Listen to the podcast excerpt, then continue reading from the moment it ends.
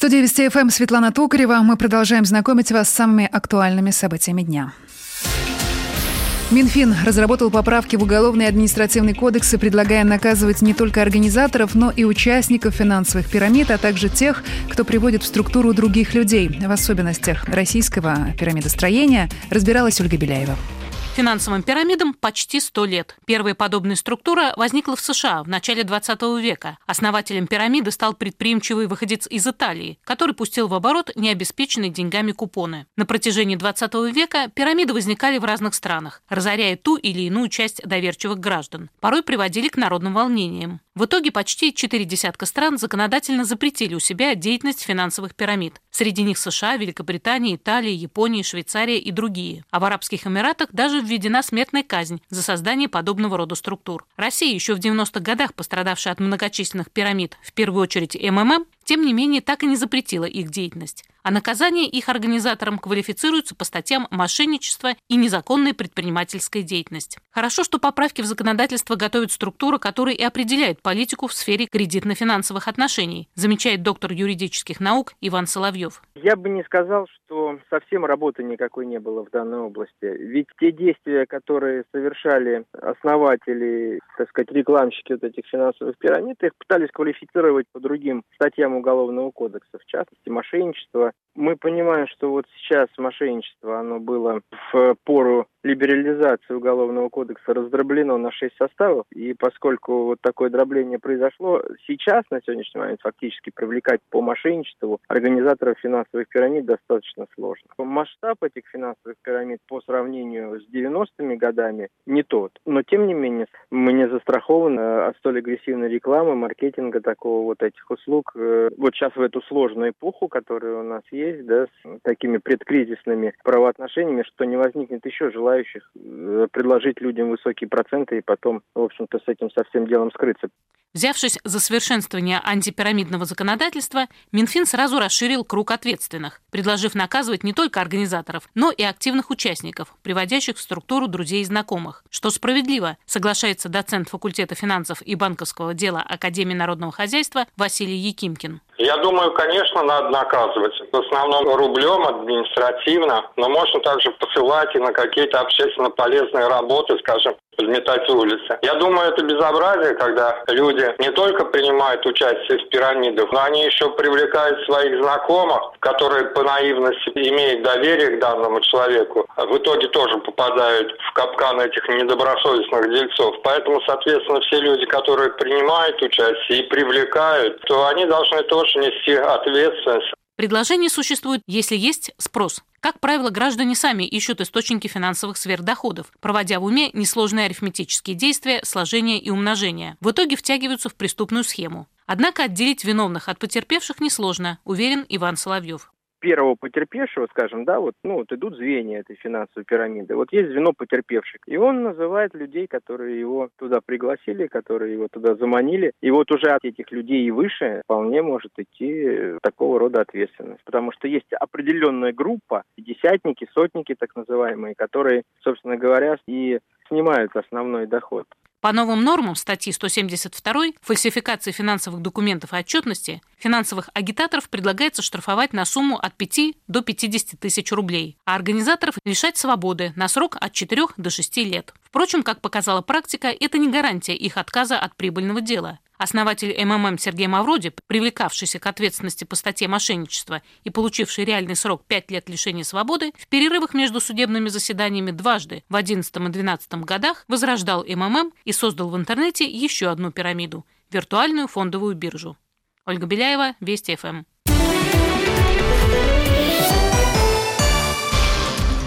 Другим темам. В Санкт-Петербурге 13-летняя школьница родила ребенка от своего 15-летнего друга. Беременность семиклассницы заметили в школе, но администрация решила не обращаться в контролирующие органы. Теперь произошедшим заинтересовалась прокуратура, но, как говорят юристы, скорее всего, юные родители никаких законов не нарушали, а своего ребенка будут воспитывать вместе с бабушками и дедушками. С подробностями наш собственный корреспондент в Петербурге Олег Яхонтов.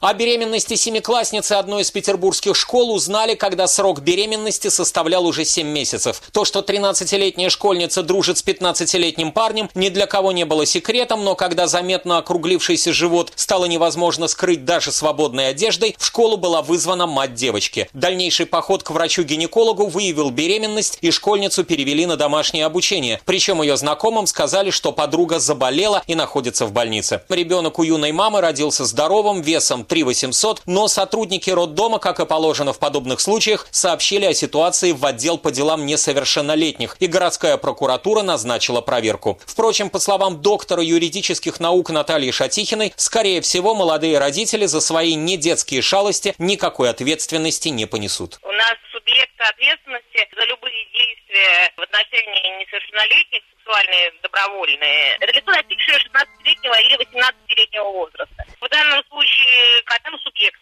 по не достиг, да, ничего не будет никому. Естественно, что ни в школе, ни в семьях юных родителей никаких комментариев не дают, чтобы лишним вниманием не травмировать молодую семью. Глава новой семьи находится под родительским домашним арестом, но школу все же посещает. Он является старшим ребенком в многодетной семье. У 13-летней мамы отца нет, но обе семьи считаются нормальными и никаких нареканий к ним никогда не было. По словам главного специалиста социального управления аппарата уполномоченного по правам ребенка в Петербурге Анны Татур, ребенка по закону вполне могут воспитывать сами юные родители. Закон у нас предусматривает самостоятельное воспитание несовершеннолетней мамы или, в принципе, несовершеннолетними родителями своих детей. То есть родители могут как самостоятельно заниматься воспитанием своих детей, так и могут быть назначены и опекуны. Это могут быть родители, так скажем, бабушки и дедушки до совершеннолетия. В будущем молодая семья уже может обрести и официальный статус, если на это будет их добрая воля. По словам Анны Татур, ЗАГСы после достижения молодыми людьми 16-летнего возраста идут навстречу в исключительных обстоятельствах. Они могут дождаться 16-летнего возраста, обратиться в органы опеки и попечительства с просьбой дать им такое разрешение, учитывая вот то обстоятельство, что у них родился ребенок. И органы опеки могут им выдать разрешение на снижение брачного возраста. То есть они уже идут регистрировать свои отношения в органах ЗАГС с этим разрешением. В любом случае ребенок без присмотра не останется, хотя его юной маме теперь придется корректировать свои планы и в смысле получения образования и выбора профессии. Олег Яхонтов, Вести ФМ, Санкт-Петербург.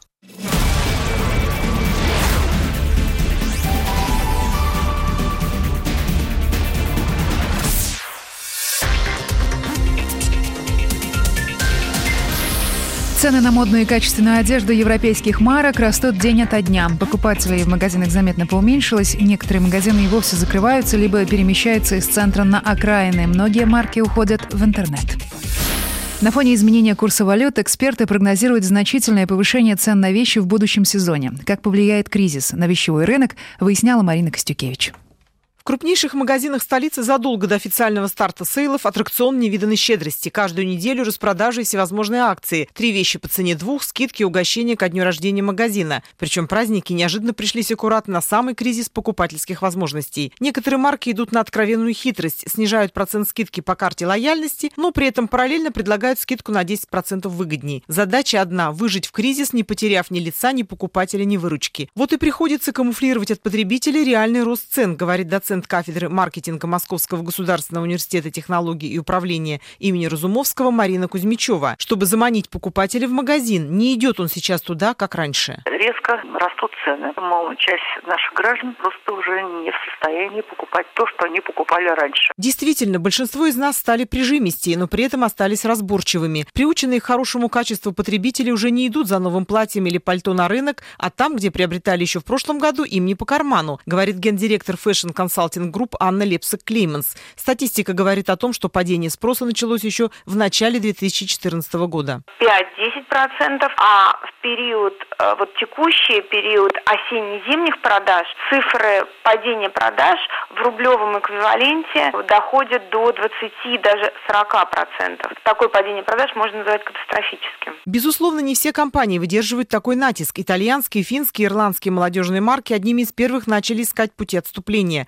Если раньше их магазины были практически во всех торговых центрах, сейчас остается один-два. Многие уходят в регионы или за границу. Например, переключаются на китайский рынок, продолжает Анна Лепсак-Клейманс. Однако люксовый сегмент чувствует себя гораздо увереннее. Некоторые, наоборот, открывают в Москве и в Санкт-Петербурге свои магазины. Ушли те марки, у которых на самом деле проблемы возникли еще до кризиса, и кризис в некотором смысле просто экскалировал эти проблемы. Большая часть компаний пересмотрели планы по развитию и сократили количество магазинов, которые они планировали открывать в 2014 году. Но, тем не менее, есть те марки, которые, несмотря на временное снижение спроса, они готовы не отказываться от своих планов. Безусловно, это те, кто предлагает супердорогие вещи. У них ресурс выше, и при снижении спроса они могут чувствовать себя уверенно еще долго, говорит Марина Кузьмичева. Им важнее не потерять рынок и клиентуру. Возможно, выжидательная тактика самая правильная. Покупателю стоит себя вести так же. Не хватать то, что дешево, но и не отдавать последнее ради брендов. Потому что впереди Новый год. То на Новый год мы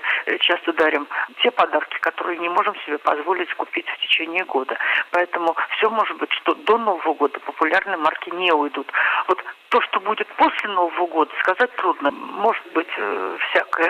Все-таки экономика у нас периодически бывает то стабильной, то нестабильной. Вот сейчас она нестабильна, но после Нового года все может быть, что в следующий год у нас уже будет стабильная экономика. Не исключено, что привычные и уже полюбившиеся марки предложат что-то более доступное, разработают новые линейки, пойдут на сокращение штата или расходов на рекламу. Подстегнуть их к этому могут и конкуренты, на которых еще вчера они смотрели свысока. Палатки, рынки, точки в переходах метро и даже хаотичные продажи прямо на улице. Как ни странно, эти приметы 90-х уже появились. Пока на них реагируют сдержанно. А значит, говорят эксперты, у массовых марок есть шанс побиться за покупателя. Марина Костюкевич, Вести ФМ.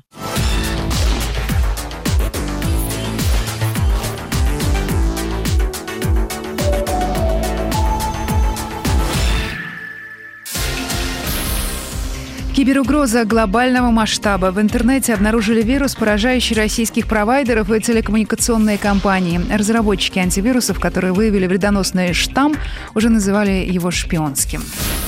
У экспертов масса вопросов, откуда вирус появился и кто его создал. Ответы на некоторые из них попыталась дать Виктория Шейна.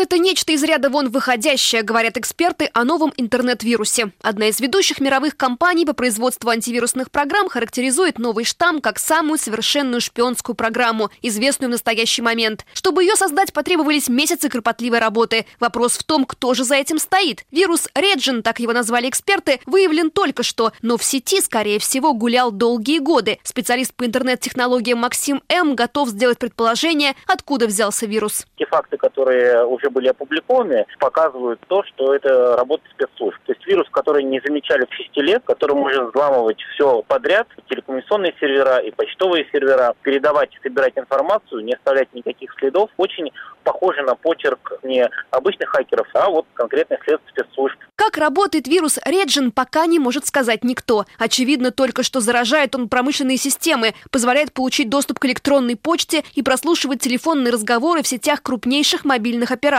Его уже сравнили с червем Stuxnet, который четыре года назад сумел нанести вред ядерной программе Ирана. Только на этот раз речь идет о программе куда более совершенной и поражает она провайдеров в России, Саудовской Аравии, а также, по некоторым данным, в Ирландии и Мексике. Чтобы долгое время беспрепятственно работать в интернет-пространстве, вирус может мимикрировать под какие-то стандартные протоколы и программы, объясняет эксперт Максим М. Очень сложно при поимке такого рода вируса сказать, кто же его сделал, кто за этим всем стоит. Только по косвенным методам. Вот, например, как случае этого вируса, что больше там выражаются российские IP-адреса. Ну, можно, наверное, сделать вывод, что не наши себя атакуют. Хотя все в этом мире возможно. Может, это специально метод отвода глаз, может, такие вирусы и наши создавали. Менее вероятно, считают эксперты, что за этим стоит Китай. С большей долей очевидности можно предположить другого заказчика США. Именно Соединенные Штаты совместно с разведслужбами Израиля четыре года назад создали тот самый вредоносный червь, с которым сравнивают нынешнюю шпионскую программу. Но каким бы безупречным ни был новый вирус, противоядие против него обязательно найдут. Кстати, рядовым пользователям интернета опасаться его не стоит. Подобные системы решают задачи государственного уровня, и содержание почтового ящика обычного россиянина их вряд ли заинтересует. Также нет никаких оснований считать, что программа, например, ворует деньги с банковских карточек. Обычно такими вещами занимаются хакеры попроще, а здесь налицо разработка действительно серьезных структур. Виктория Шейна, Вести ФМ.